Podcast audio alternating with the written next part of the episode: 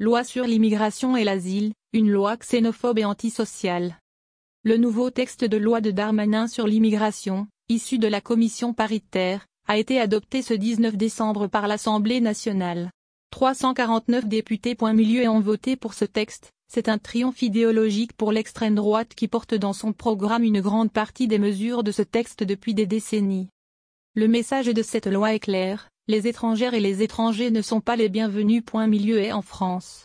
Les outrances et les propos stigmatisants à l'égard des personnes migrantes ont servi de justification à des dispositions consternantes faisant de l'étranger un ennemi public.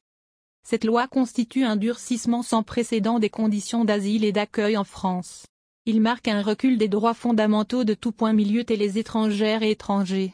Au lieu d'accueillir dignement celles et ceux qui fuient la misère, les guerres, les catastrophes climatiques, les persécutions et les menaces de mort, le gouvernement, en accord avec l'extrême droite, réduit les personnes migrantes à une population de seconde zone et opte pour la privation de leurs droits en les soumettant à l'exploitation et l'arbitraire.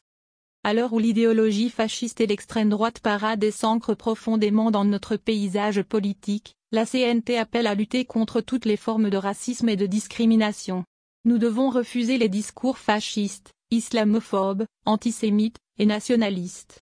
Nous nous opposons à la loi Darmanin fondée sur la stigmatisation des personnes migrantes, assimilées à des délinquants. Milieu ou des criminels. Milieu La CNT appelle à rejoindre les rassemblements et les manifestations dès le 14 janvier 2024.